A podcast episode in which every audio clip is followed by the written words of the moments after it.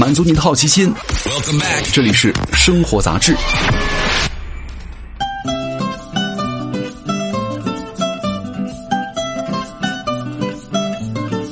嗨，各位好，欢迎来到生活杂志，我是奥巴庆。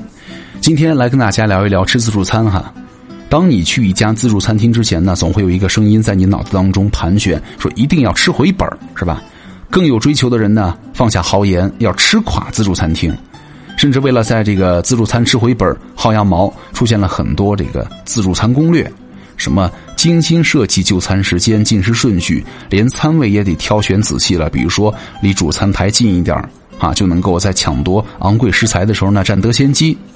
网上还有一份叫做“七步吃垮自助餐”的流程，他提倡自助餐得先水果后海鲜，尽量少喝饮料。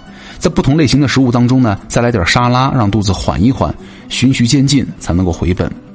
其实啊，自助餐厅靠顾客是吃不垮的，而你想要在自助餐厅吃回本，没那么容易。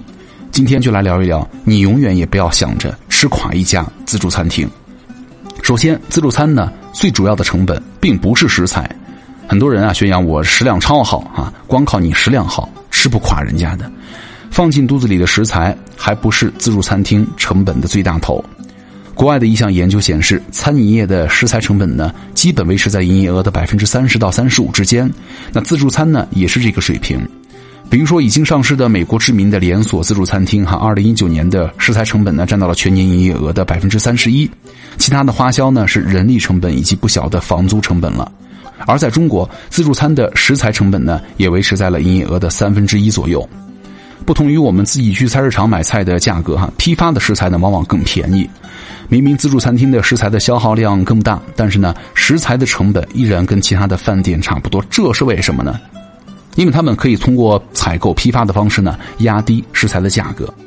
比如说，零售的梭子蟹一斤要四五十块钱，而餐厅呢进货十五斤才一百块钱。一斤冷冻的花杆肉的价格呢五十块，但采购呢不过十三块钱。大量采购就能够压低食材的价格，对吧？那自助餐厅呢，采购的力度呢，优惠也会更高。而且啊，相比你在专门餐厅吃到的菜品呢，自助餐厅会放宽一些对于食材品质的要求，来降低成本价格。比如说，很多一般的食鲜餐厅，对吧？鲍汁捞饭的使用的都是新鲜的鲍鱼，一只价格呢在二十块左右。而同等或者价位稍低的自助餐厅呢，可能会使用冻干的干鲍鱼，每只价格不超过五块。那自助餐厅呢，供应的往往都是冷冻的海鲜，而海鲜市场上的海鲜呢更为新鲜，价格也更高。这样虽然你吃的多了一些，但是呢，食物的成本其实并不高。还有常见的，比如说生蚝啊、扇贝之类的食物，虽然很多自助餐也会供应，但是呢，往往个头很小，什么蒜蓉生蚝啊，可能你咬下去满嘴都是蒜的味道。而对于那些高价食材呢，自助餐厅也会限量供应。比如说有个牛排店，虽然是自助餐厅，但是呢，只有水果和甜点是自助的啊，牛排呢需要单点。其实呢，咱们花相对便宜的价格吃到更多的食物，本身呢也得益于自助餐厅的成本控制了啊。你不像在很多店里，你买到的服务是吧？你花钱能够买到的就是各种食物了。再一个就是啊，在自助餐的盈利模式之下呢，他们的主要任务就是不断的提供食物，除了收拾餐具啊，其他时候你基本上看不到服务员，不像什么普通饭店那样点菜传菜，这节省了很大的人力成本。那自助餐的设置呢，会让你吃的更少啊，而且呢，他们的控制成本啊做到了极致。最常见的方法就是规定就餐的时长或者控制菜品的上映的速度，不仅能够防止有些顾客一直吃下去，还能够提高餐厅的翻台率。比如说，某一个自助餐厅会在周末呢限定用餐时间，很多地方的自助餐呢也会限制两个小时的吃饭时间啊。还有餐厅规定，如果菜品超过了多少，浪费了多少，会进行罚款，但真正可能不会罚你，但是呢，你在取食物的时候会有所顾忌。不管是自助食物呢，还是自助调料，商家一般都会提示大家避免浪费，对吗？另外呢，很多小套路哈，会让你不知不觉的替商家省钱。比如说你吃自助的时候，很多人喜欢把吃过的盘子，对吧，放在自己旁边你看着高高的一叠空盘子，心里忒满足了。有些人很困惑，平时我怎么吃不了这么多盘东西啊？答案很简单，首先，自助餐厅呢用了更小的餐具，需要少量多次的盛取食物，会给你一种吃了很多的感觉。其次呢，盘子很平，它不深，对吧？放的东西呢也就少了。研究发现，餐具的尺寸越大，人们盛放的食物呢就会越多。使用尺寸更小的餐具，既减少了浪费，也无形当中呢减少了食量。但问题又回来了，自助餐咱们真的得吃回本吗？实际上哈，想要自助餐吃回本的顾客呢，一般都会后悔；而只顾顾客有没有吃回本的自助餐厅，也很难开下去。前者代表就是吃出各种毛病的大胃王了。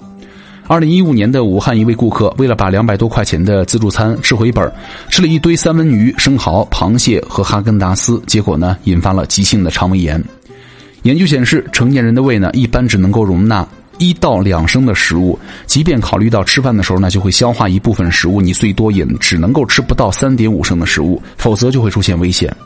不要暴饮暴食，吃伤自己，才是去自助餐厅的新兴指南呢。后者的代表呢，就是各种提供食物的传统餐厅了。比如说，当年席卷中国的自助餐品牌金钱豹，对吧？零三年进入到中国大陆起呢，以每位两三百元的价格，以丰富的菜品，成为了当时奢华富足的象征。普通人呢，很难吃一次。但是呢，当经济条件提升，鲍鱼、小龙虾随处可见，吃一顿金钱豹的花费，可以吃一家米其林二星了，是吧？它的优势也就没有了。早先那些以实惠发家的自助餐呢，菜品都是通过大锅煮啊、烹饪啊，长时间的放在菜品区，口感远远没有餐厅里单点吃得好，而且还需要排队才能够吃得到。而且呢，你这个菜品区放的时间长了，即便有保温，这个口感也不行啊。所以说，各位啊，这已经不是一个只追求吃饱的年代了，咱们还想要通过比如说菜品精致、服务舒适、生活健康以及环境优雅。去撑死自己吃一家自助餐呢，显得得不偿失。这也就是为什么现在高端的自助餐厅呢，开始走精细化的菜品路线。除了在定价上呢使用自助餐模式，其他的跟普通的餐厅非常接近。